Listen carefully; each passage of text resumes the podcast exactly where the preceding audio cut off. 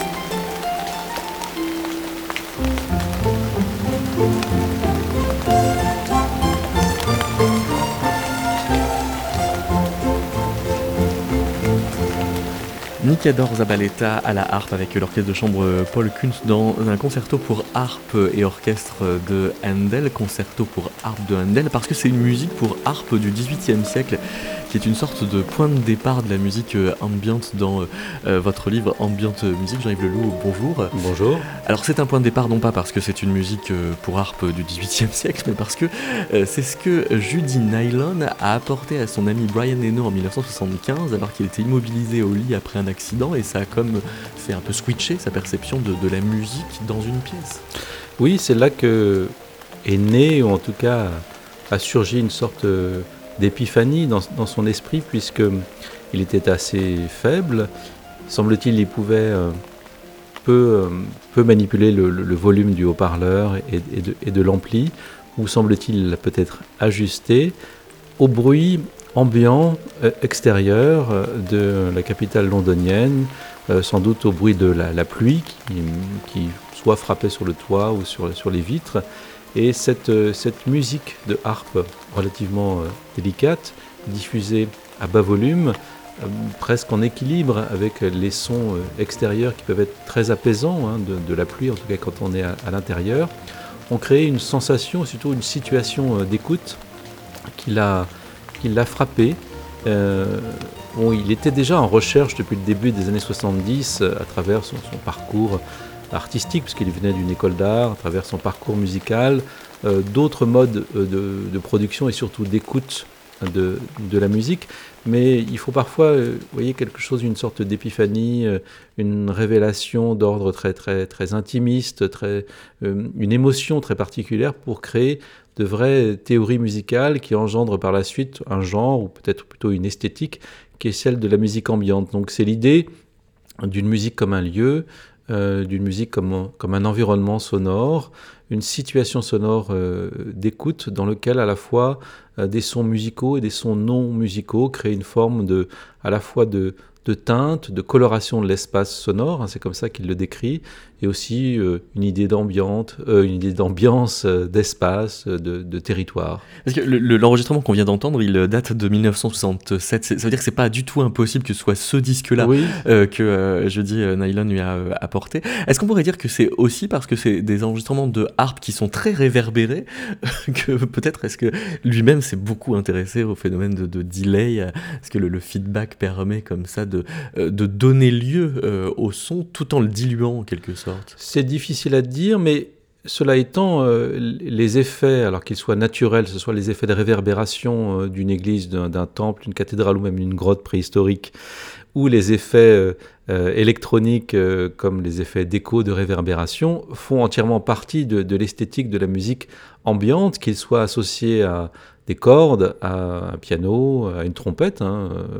Les, la trompette parfois très éthérée de Miles Davis fait vraiment partie de, cette histoire pionnière de, la musique ambiante, même si on ne la décrit pas ainsi euh, sur certains de ces enregistrements. Donc effectivement, les notes, qu'elles soient tenues ou réverbérées, font partie de, de l'esthétique ambiante. Est-ce que vous, au, moment de faire euh, cette espèce euh, à la fois d'anthologie et d'encyclopédie de, de l'ambiante euh, musique, comment vous saisissez le concept d'ambiante, puisque ça y est, on a déjà ouvert que la musique éthérée peut être une excellente candidate sans être elle-même revendicatrice de, de faire ambiante musique? Bah, Vous savez, moi j'écris sur la musique depuis une trentaine d'années et au fond, on s'aperçoit au, fil des, années que les, la question du, du genre musical, elle est excessivement flottante. Alors, bien sûr, vous avez des, définitions parfois qui sont assez strictes, mais elles ne sont pas si nombreuses. la musique sérielle, la musique dodécaphonique, euh, par exemple, ou certaines règles dans, la poésie, mais au fond, la musique, euh, surtout la musique pop ou la musique populaire, puisque l'ambiance est relativement assez proche de, euh, de, la pop culture, même si elle possède une histoire qui est très liée aux avant-gardes, à l'expérimentation, au minimalisme il y a d'autres musiques. Ce sont des notions très flottantes, donc il faut les, en quelque sorte les fixer ou en tout cas essayer de définir un genre ou une esthétique musicale à travers des grandes dynamiques. Donc c'est ce que j'ai fait sur ce livre. Je l'ai fait sur d'autres livres comme un livre sur la techno par exemple qui ne possède pas une définition stricte. Donc il faut plutôt définir des, des imaginaires, des, euh, des, dynamiques qui sont plutôt euh, structurelles ou compositionnelles pour essayer de définir ce qu'est une musique. En tout cas, il y a des adjectifs euh, qui euh, euh, flottent aussi d'une zone linguistique à une autre. C'est-à-dire que dire ambient musique, c'est pas dire exactement la même chose que musique d'ambiance. Non, bah, puisque toute musique peut devenir souvent une musique d'ambiance si elle est diffusée à bas volume, si elle, elle, peut être même réverbérée, si elle est diffusée dans une situation particulière qui peut être celle d'un supermarché ou d'une salle d'attente d'un médecin. Musique d'ambiance, énormément de musiques peuvent euh, dès qu'elles ne sont plus hyper tapageuses ou trop agressives, devenir une musique d'ambiance. Donc c'est ça le paradoxe aussi, c'est qu'au fond, aujourd'hui, avec les moyens de diffusion de la musique, une grande partie des musiques que, que l'on connaît peuvent se transformer ou devenir comme ça une sorte de coloration euh, de, de l'environnement. Mais toujours est-il que quand même vous avez plusieurs générations de compositeurs et de compositrices qui ont travaillé à cette idée euh, d'une musique qui est proche d'une forme d'évanescence euh, éthérée, euh, qui prend les, couleurs et les, formes d'un environnement sonore immersif, qui tente de déjouer la notion, plutôt la perception du temps chez, les, chez, les, auditeurs, ou des musiques qui tentent de prendre les contours d'un paysage, d'une certaine forme d'abstraction, comme dans le modernisme classique français du, la fin du 19e et du début du 20e siècle. On va en parler évidemment euh, tout à l'heure. Il se trouve que euh, quand vous parlez de paradoxe, Jean-Yves Leloup, ça confine presque à la contradiction dans le cas de, Brian Eno quant au statut politique de la musique. Parce que euh, d'un côté, il est proche du scratch orchestra, du Portsmouth Symphony Orchestra, qui sont des dispositifs d'avant-garde où on essaye de jouer avec l'inexpérimentation en musique. Et puis, il est quand même intrigué par cette histoire de, de Musac, qui est une musique d'ambiance toute industrielle pour motiver les travailleurs à travailler de façon euh, avec plus, plus de rendement. Et lui, quand il fait de l'ambiante musique, il, il y cherche une forme d'efficacité, il veut dormir davantage avec. Alors c'est vrai qu'avant même de définir ou de baptiser, on pourrait dire, il baptise la musique ambiante, parce qu'elle existe en quelque sorte euh, avant lui, avant même de, de, la baptiser, de vivre cette épiphanie en 75, il commence à fabriquer des, ce qu'on appelle des, des, des, compilations sur cassette euh, notamment pour l'aider à, s'endormir, parce qu'il est, c'est quelqu'un d'assez un, peu angoissé, semble-t-il, il ne le paraît pas dans ses entretiens, ses interviews, mais euh, c'est sans doute une musique qui répond aussi à son, à son humeur et, euh, ou à ses angoisses cachées. Donc effectivement, c'est une musique qui, qui peut avoir une, enfin qui a une, une valeur fonctionnelle, qui peut aider à la relaxation, à l'endormissement, qui apporte une certaine forme de sérénité voire même elle peut être affublée d'une valeur thérapeutique selon certains compositeurs qui sont plutôt issus de, la vague du ce qu'on appelle le, New Age, par exemple. Euh, voilà, qui reste, ça reste à discuter, hein, mais à l'évidence, certaines musiques apportent certains bienfaits à l'esprit ou au corps humain sans que on sache parfois très très bien l'analyser d'une manière purement scientifique, même si certaines études ont été faites. On sait que ça, les notes tenues, le bourdon, euh, peuvent avoir un effet bénéfique. Ça, ça c'est une évidence.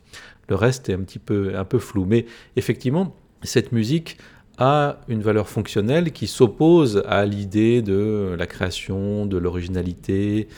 C'est une musique que l'on peut oublier. Hein. C'est comme ça qu'il l'a décrit, une musique aussi intéressante que facile à ignorer. Et pour lui aussi, ça apparaît comme une sorte de provocation à une époque, les années, euh, la fin des années 60 et le début des années 70, où les, avant-gardes musicales tentent de remettre en cause euh, beaucoup de préceptes liés à la musique, mais ce sont pour la plupart des avant-gardes qui célèbrent l'autorité de, de l'artiste, génie. Et au fond, je pense que euh, c'est quelqu'un qui aussi manie une certaine forme euh, d'humour, de distance. Cette idée d'une musique aussi facile que, aussi intéressante que facile à ignorer, lui semble aussi euh, posséder une certaine valeur un petit peu impertinente à l'heure où l'on célèbre à la fois le, le, génie ou l'invention de toute une nouvelle génération de compositeurs qui entendent, qui entendent faire table rase du passé. Donc il y, a une forme de malice peut-être aussi là-dedans. Mais malice qui fait que l'utilitarisme est finalement pas incompatible avec l'avant-gardisme. Non, l'utilitarisme et puis ce qu'on appelle aussi euh, en anglais l'escapism, donc l'échappée.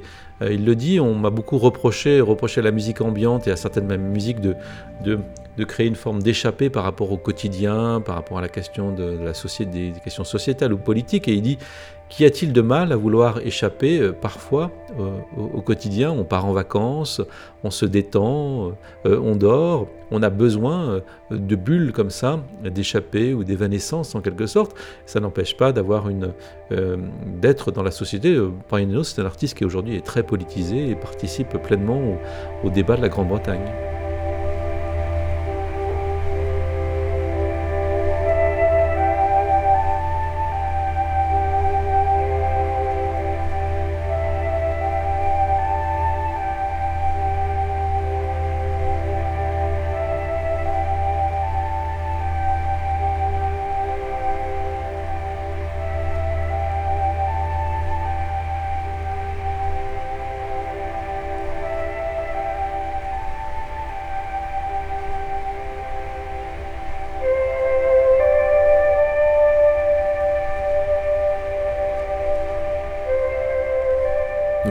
Euh, l'émission avec de la harpe. Il se trouve que c'est le seul euh, instrument que le vent peut jouer. Et à l'instant, c'était Win on Win, collaboration entre Brian Eno et Robert Fripp.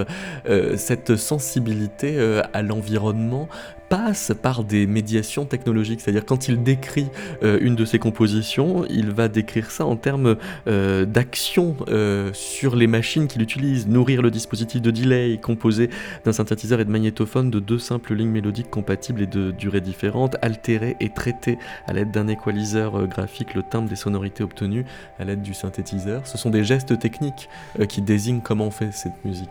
Oui, il y a des dispositifs techniques qui sont tout à fait importants dans, dans l'œuvre de Brian Eno, hier comme, comme aujourd'hui, parce que c'est quelqu'un donc qui vient d'une école d'art, qui vient de l'art contemporain, de cette génération qui a inventé le happening, euh, la performance, qui a beaucoup travaillé sur des processus euh, compositionnels, euh, sur des, règles de jeu aussi, hein, dans toutes ces, ces avant-gardes, fin 60, début, début 70.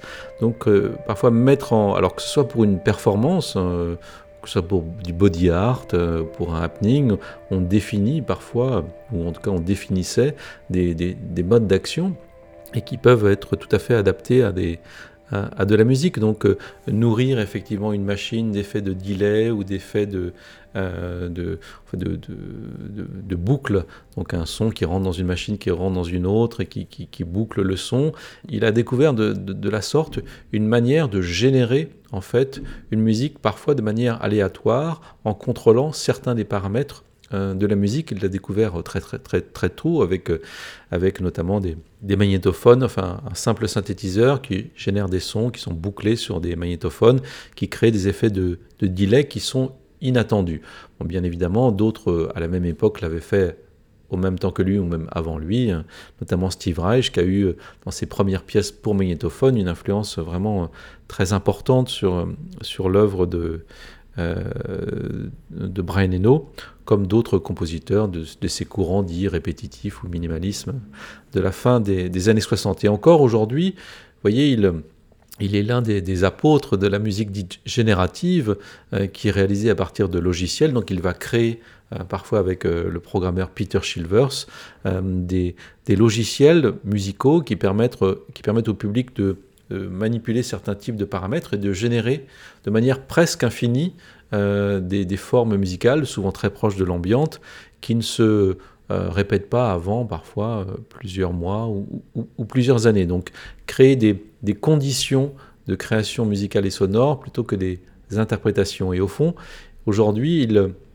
il définit euh, euh, trois types de musique. La musique qui est jouée et interprétée, disons, en direct, la musique enregistrée, qui peut être aussi manipulée, et puis la musique générée, euh, qui est encore rare.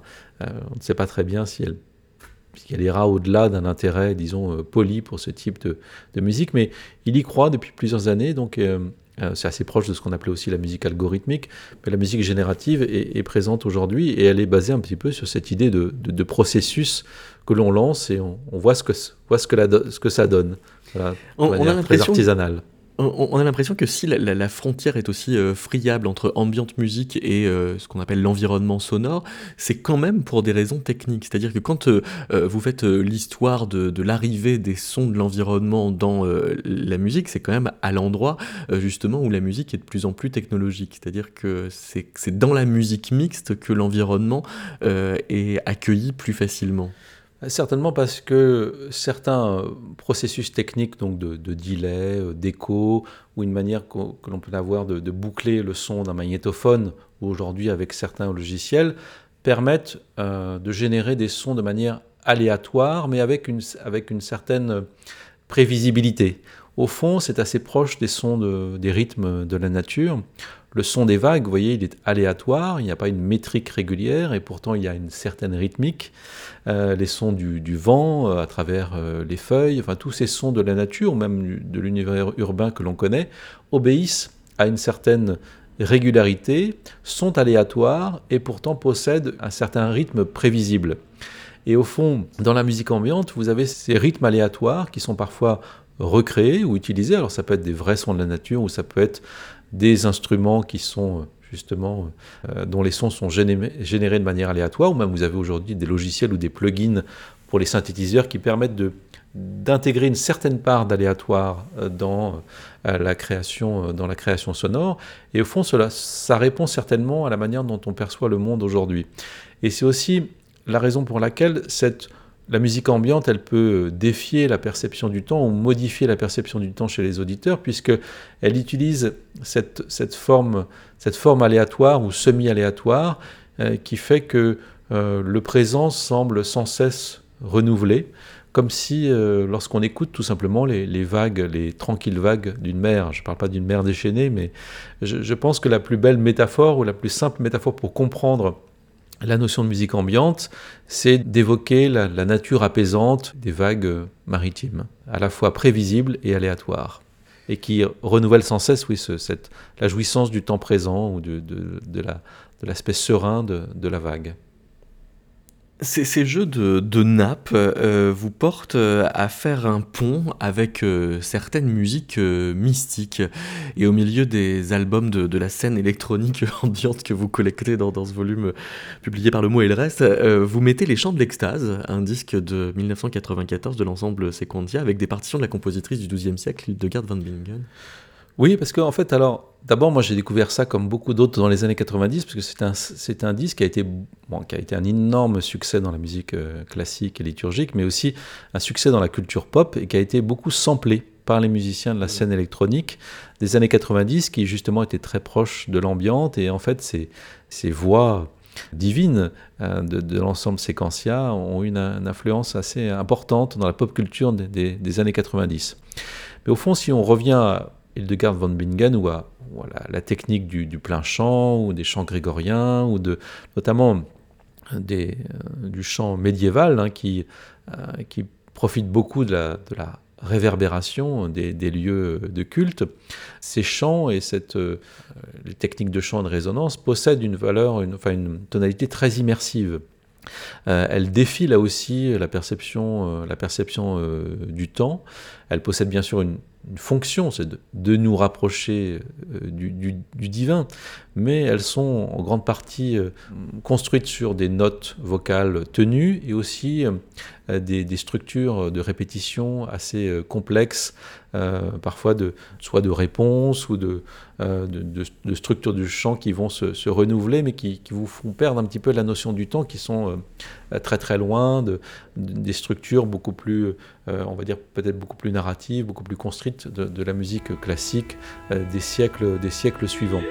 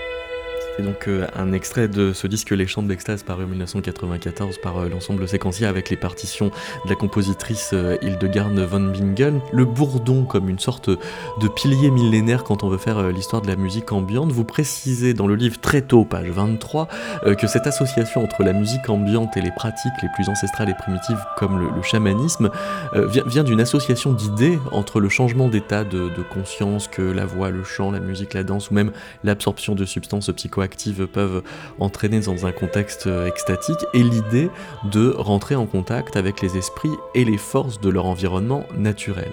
Alors la question que j'ai envie de vous poser, Jean-Yves Lehoux, c'est que c'est une chose d'avoir euh, des, points communs euh, quant à des formes sonores éthérées, mais que c'en est une autre de leur prêter des, des, fonctions sociales quasi équivalentes. Alors est-ce que ça revient à dire qu'une musique qui nous relie à l'environnement est toujours plus ou moins une promesse mystique?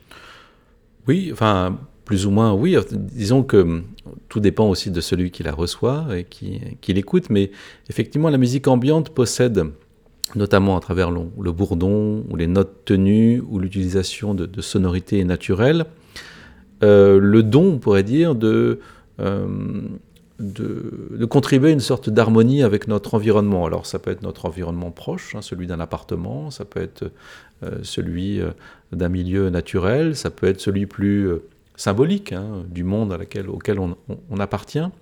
Mais c'est vrai qu'il y a une dimension spirituelle, parfois mystique, parfois plus, on va dire, spirituelle et profane, hein, c'est le cas de Brian Eno, dans, dans, dans, la musique ambiante, qui est une musique qui, euh, à la fois, nous ressource, nous permet à la fois de porter un regard ou une écoute plus attentive au monde qui nous entoure, mais qui permet paradoxalement aussi parfois de nous ressourcer ou de, de s'écouter soi-même, ou de s'écouter, s'écouter. Euh, euh, et c'est tous les paradoxes de, cette musique qui peut, dans le cas de ce qu'on appelle le New Age, posséder des, des prétentions mystiques, religieuses, thérapeutiques, et chez d'autres plus esthétiques et, et sensibles. mais effectivement, elle possède une forme de spiritualité c'est une évidence. Au point qu'il euh, y a un nom qui euh, permet de faire une espèce de trait d'union entre Pierre Schaeffer euh, et euh, même euh, Kish Jarrett. C'est un gourou qui s'appelait Georges Gurdjieff. Oui, Gurdjieff qui est un, un, un gourou d'origine, enfin un gourou, un, un, penseur, un philosophe et gourou réel hein, d'origine arménienne, si je me souviens oui. bien qui a une influence considérable aussi sur certains des grands artistes du XXe siècle, de, du, du, metteur en scène Peter Brook à, Pierre Schaeffer, effectivement, et qui a, semble-t-il, euh, composé euh, de tête toute une série comme ça de, de, mélodies qui peuvent être soit interprétées euh, parfois au, au piano ou à des instruments plus, euh, plus orientaux comme, comme le doudouk euh, ou d'autres instruments liés à la, à la culture armé arménienne ou orientale et qu'il aurait, semble-t-il, toute une série de compositions comme ça qu'il aurait dicté à son, à son un pianiste et compositeur dont le nom m'échappe, Hartmann, Hartmann voilà, ouais. c'est ça, qui lui a, a, pu poser sur partition toutes les mélodies qu'il avait euh, composées. Bon, il y, a beaucoup d'histoires très, très, très étranges autour de, de Gurdjieff, mais c'est une musique effectivement qui, euh, qui possède une, une, valeur donc euh, spirituelle. Là, on est vraiment dans une figure de gourou aussi que euh, pour certains historiens de, du courant ou de la musique New Age, euh, on a pu le, considérer comme une sorte de pionnier de cette musique dite New Age, qui elle vraiment est marquée par une forme de foi ou de, on pourrait dire de, prétention euh, spirituelle et religieuse, qui n'est pas présente chez d'autres musiciens euh, comme Brian Eno ou d'autres musiciens qui sont plus proches de la culture pop. Et Gurdjieff, en cela, bien sûr, il a été interprété par Keith Jarrett, il est interprété aujourd'hui par des ensembles de, musique du monde. Euh, est une, est une figure assez intéressante parce qu'il il introduit cette, ce courant dit New Age qui a souvent été euh, euh, assez mal vu par, par la critique et euh, on, a tout à fait raison. Hein. Il y a beaucoup de, compositions euh, assez, assez racoleuses, peu intéressantes dans la culture New Age, mais il y a, des choses qui sont, euh, qui sont par contre beaucoup plus, intéressantes. Beaucoup de musiciens qui ont été affublés de, l'adjectif New Age s'en sont beaucoup défendus. Donc c'est tout ce courant hein, qui a émergé euh, au début des années 70, plutôt proche de la Californie, une sorte de mouvement post-hippie qui est très, lié à, à l'idée de développement personnel et à certaines syncrétismes un peu mystiques qui a très vite dérivé vers une sorte de commercialisation à outrance dans les années 80. Euh, mais toujours est-il que le, New Age, avec ses qualités comme ses défauts, fait partie de cette histoire de la musique ambiante. Et donc euh, Gurdjieff, et notamment les, transcriptions par Hartmann de, de mélodies, font partie de cette histoire. Oui, parce que vous vous amusez euh, à, quand même euh, à, signaler que c'est des musiques qu'on peut trouver sous la forme de, CD de bande-son euh, euh, thérapeutique dans des hôtels, dans des cours de yoga, dans des espaces publics dédiés à la relaxation, comme à, des rayons de, de disquaires. Quoi. Oui, mais, mais, comme toute musique, la musique ambiante donc inclut aussi tout un tout un pan d'une certaine, on pourrait dire, de l'économie du bien-être.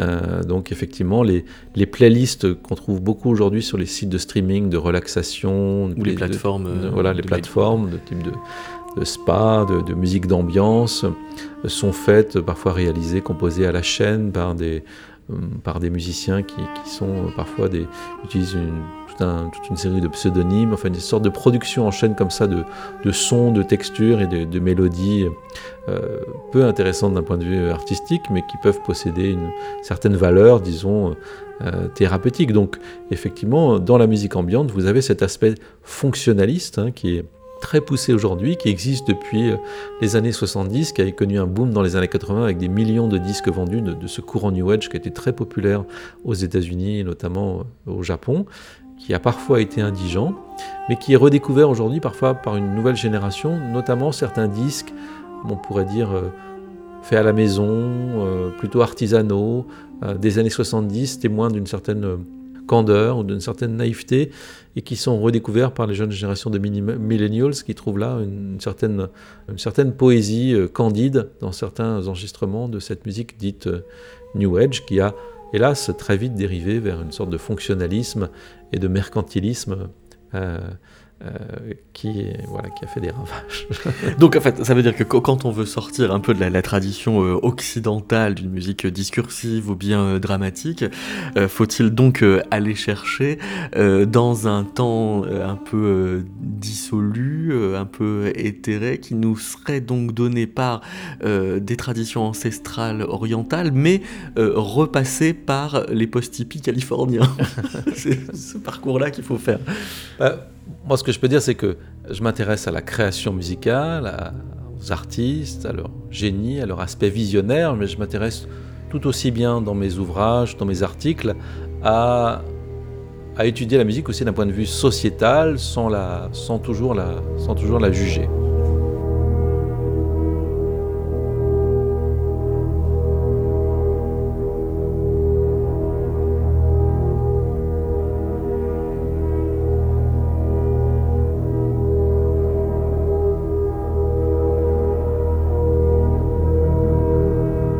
La musique classique est au-delà. C'est métaclassique, avec David Christoffel.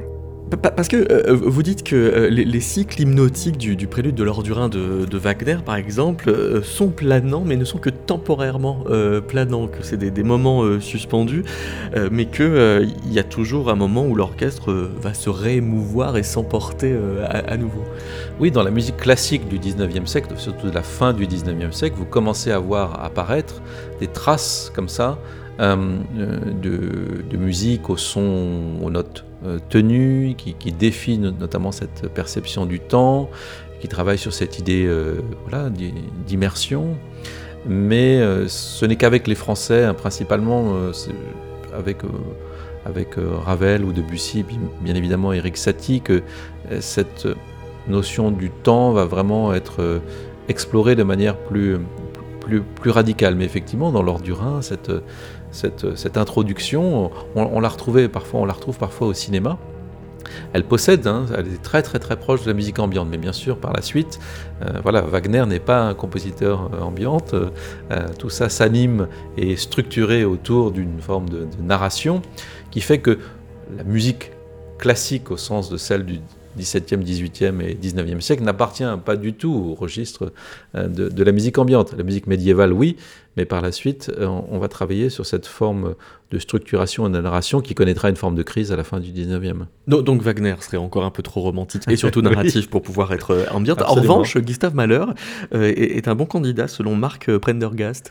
Oui, alors je suis moins spécialiste de Mahler, mais effectivement, Marc Prendergast est un auteur américain qui a qui a écrit sur, sur la musique ambiante. Il y a, très peu de livres hein, qui ont été publiés sur ce genre ou cette esthétique musicale un, livre de David Toupe, euh, il y a bien sûr la biographie de Brian Eno, euh, le, livre de Prendergast en anglais. Il n'y a pas grand-chose où là, il essaye de trouver dans plein de musiques différentes, alors qu'ils peuvent être électroniques, celle de Miles Davis ou celle de, compositeurs classiques, les traces lui aussi de cette euh, musique ambiante. Bah, chez Malheur aussi, qui est considéré comme une sorte de compositeur pivot entre, entre deux époques, comme, comme, comme Debussy d'ailleurs. Euh, on semble-t-il commencer à travailler sur, sur des structures euh, temporelles plus, diluées et qui avait déjà, touché d'ailleurs Brian Eno, qui, quelqu'un qui a beaucoup apprécié Haydn. Et dont euh, effectivement le, pivot peut être très clair dans cet adagietto de la cinquième symphonie.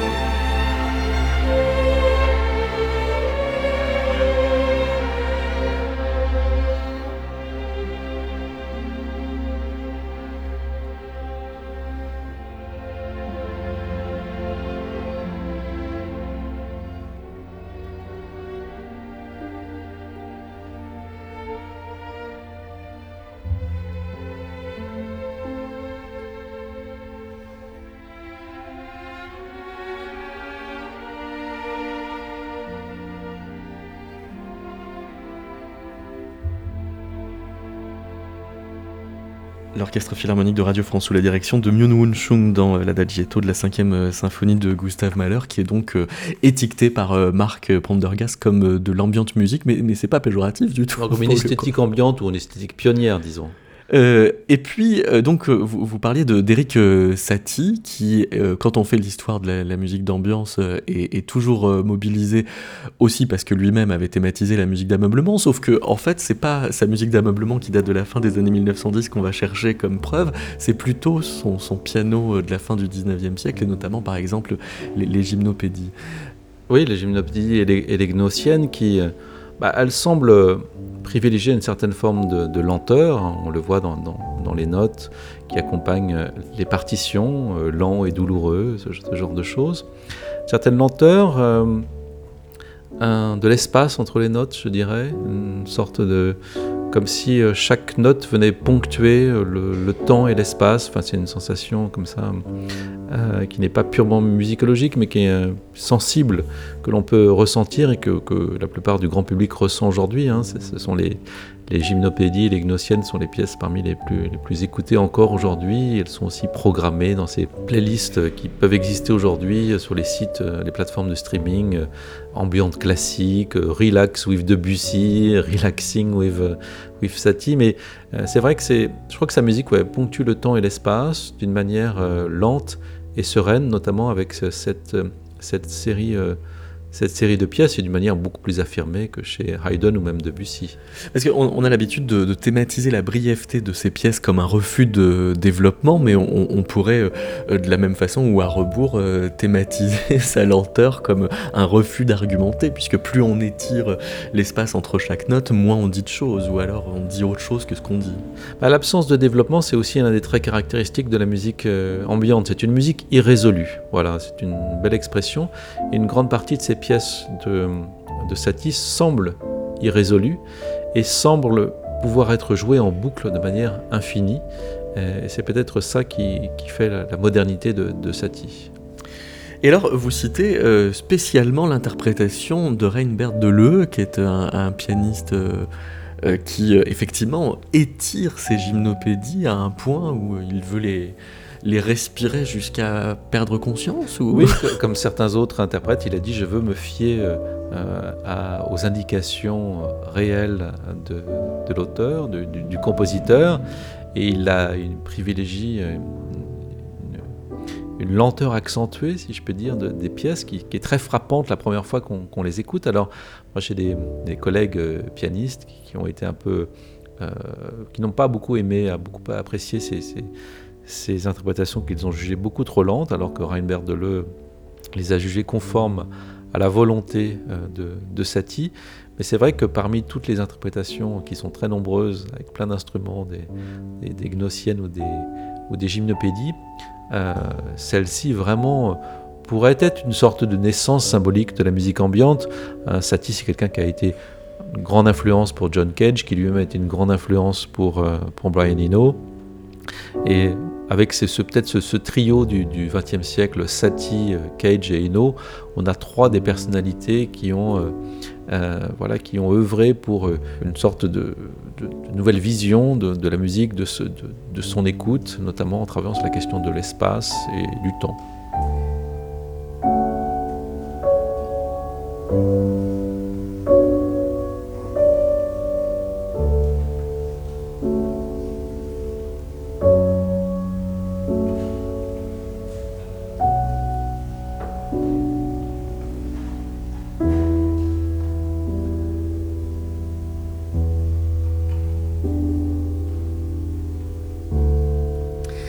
Vous disiez que dans, la bibliographie euh, assez réduite qu'on peut mobiliser sur euh, l'ambiance musique, il y avait le livre de Marc euh, Prendergast, mais aussi celui de David Toupe. Et David Toupe, lui, donne une place très importante à Claude Debussy. Il en fait une espèce de point de, départ de, ce qui serait donc la, musique d'ambiance, avec une scène marquante qui est la rencontre de Debussy avec les, les musiques jamanaises qui se passent à l'exposition universelle de 1889.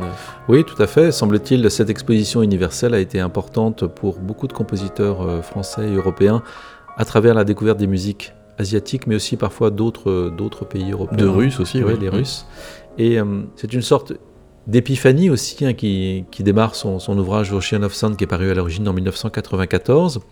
Et David Toup donc est un, à la fois un, un, musicien qui vient de, des musiques improvisées, et qui est aussi un, un auteur, euh, voit dans cette découverte de, de Debussy, oui, d'un gamelan, d'un ensemble orchestral de gamelan, euh, une musique qui va ouvrir la perception de Debussy, ou en tout cas qui symbolise le travail de Debussy, notamment à travers euh, toutes ces, ces, compositions qui font référence à des, à des figures et des formes très abstraites comme les, nuages, la fumée, les, reflets, le parfum.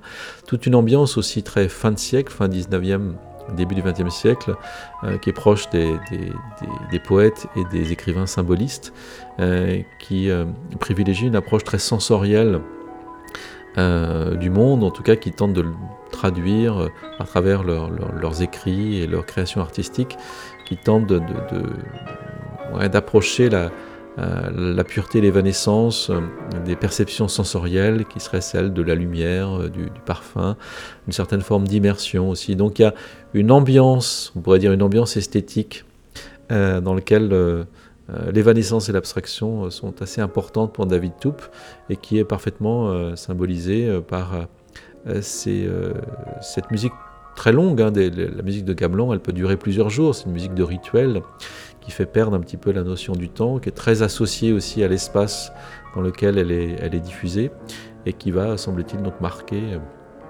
euh, Debussy et qui par la suite va, composer toute une série de pièces qui, exaltent justement euh, ces, formes éthérées et ces, abstractions. Euh, et qui est très lié aussi à la, notion du, paysage et de, la lumière. Alors précisément, cette espèce de sensibilité au paysage et donc à l'environnement sonore, puisque David Toupe euh, voit donc dans cette sensibilité environnementale de, de Debussy l'ouverture de la mer, des reflets dans l'eau, de partitions comme Jardin sous la pluie, euh, et il a cette phrase « Une culture impalpable absorbée par le parfum, la lumière, le silence et le son ambiant, développée en réponse à l'intangibilité des modes de communication du XXe siècle. Il y a presque quelque chose comme ça de euh, l'ordre de l'archéologie des médias qui voudrait nous dire que c'est parce que euh, le phonographe arrive, parce que euh, notre rapport à la musique est de plus en plus médié euh, par euh, des, outils technologiques, que quelque chose advient euh, de notre rapport au son ambiant.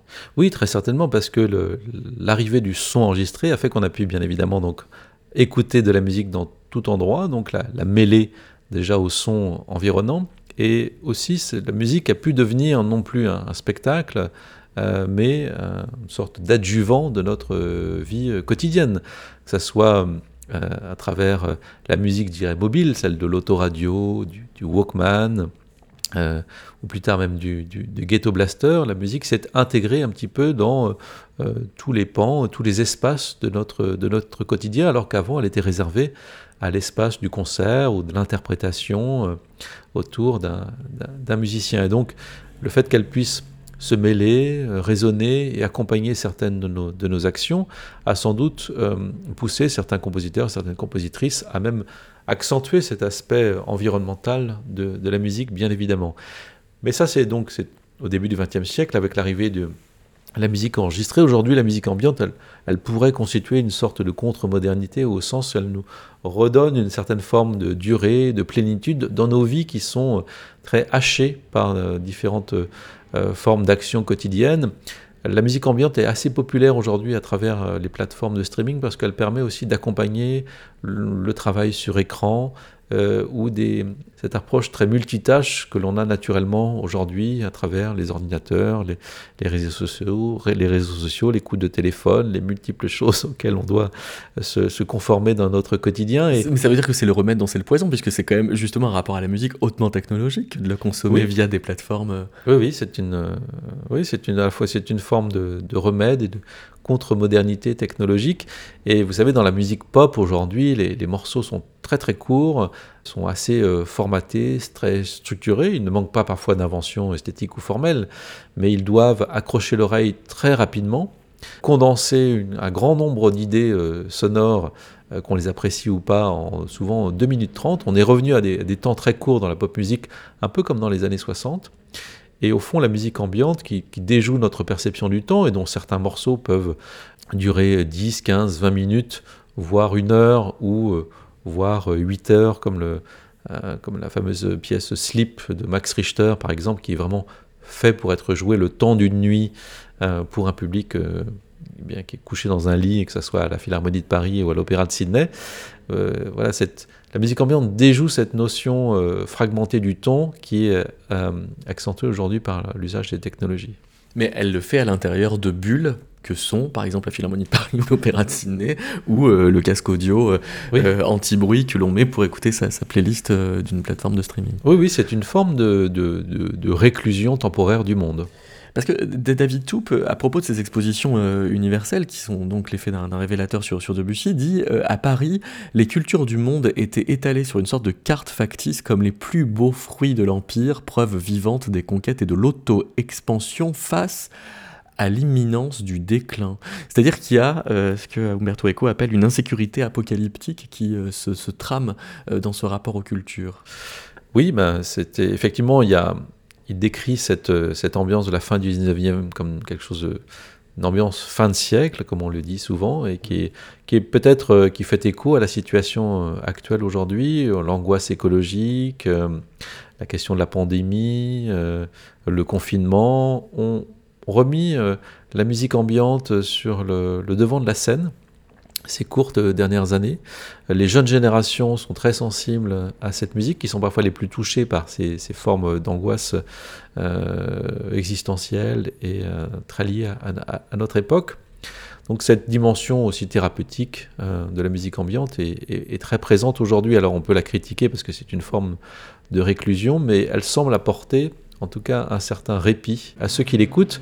Et donc ça fait écho à cette situation très fin de siècle. Mais bon, l'ambiance n'est pas du tout la même entre 1889 et, 2000 et 2022. Mais toujours est-il que... Que c'est quand même un répit qui a le goût du symptôme de fin du monde qui traîne. Bah, disons que David Toupe décrivait euh, des artistes et euh, des dandys à l'image du personnage de Désé Sainte euh, comme des, des, gens qui finissaient par se perdre dans une sorte de bulle, euh, de bulle sensible, de, de son, de lumière et de parfum pour échapper aux vicissitudes du monde. Effectivement, cela peut faire écho à la manière dont on écoute la musique ambiante aujourd'hui, mais ça serait, ça serait un petit peu très réducteur euh, de la, de la considérer juste comme une sorte de simple bulle d'échappée. Elle possède une certaine valeur bénéfique et thérapeutique pour ceux qui, pour ceux qui l'écoutent et effectivement elle répond aux angoisses euh, actuelles. Écoutons ce que David Toupe, musicien, euh, peut faire dans un album euh, qui s'appelle Apparition Paintings, paru en 2020.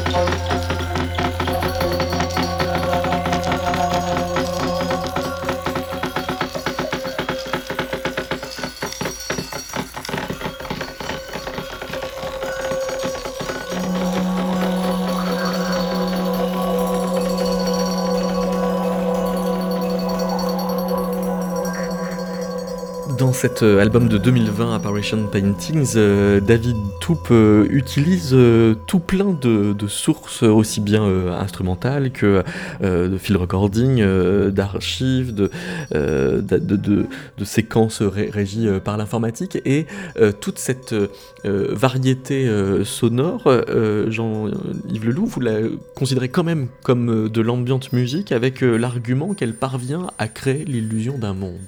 Oui, en fait, une grande partie euh, de la musique ambiante, euh, on n'en a sans doute pas assez parlé dans cette émission, elle échappe à cette idée d'une musique purement euh, planante, thérapeutique, aux notes purement tenues. Effectivement, vous avez toute une série de, de groupes de compositeurs dont fait partie David Toupe, on pourrait citer Future Son of London, qui dans les années 90 ont été un groupe électronique assez important dans ce genre, qui vont plutôt créer l'idée d'un, monde, effectivement, d'un monde, d'un monde sonore immersif, à l'aide de structures, de rythmiques ou de mélodies, certes irrésolues, mais qui ne possèdent pas cet aspect peut-être parfois assez lisse que peut receler la musique ambiante ou la musique euh, New Age. Donc c'est créer un monde de sons, euh, voilà, littéralement immersif, dont certaines structures semblent obéir à l'aléatoire des sons de notre quotidien ou du monde urbain ou du monde extérieur. Et voilà, et qui possède cet aspect qui, là aussi, déjoue la notion et la perception du temps, mais d'une manière très différente de cette technique des notes tenues, qui est aussi un, cliché euh, de, la, de, la, musique ambiante. C'est-à-dire qu'on peut procéder, on peut euh, approcher cette, euh, l'idée de, la création d'un territoire sonore autrement que par des notes euh, lentes et tenues d'un synthétiseur. Et donc David Toupe est, assez proche de cette idée-là. Et dans son livre Ocean of Sound, il décrit aussi, on pourrait dire, une approche ambiante de la musique, puisqu'il va traiter dans son, dans son livre pas seulement de, de musiciens estampillés ambiantes, mais de bien d'autres musiciens qui travaillent sur des, structures qui sont euh, voilà, irrésolues, euh, immersives et irrésolues, si on veut parler d'un avec des mots assez euh, sensibles qui sortiront de la pure musicologie.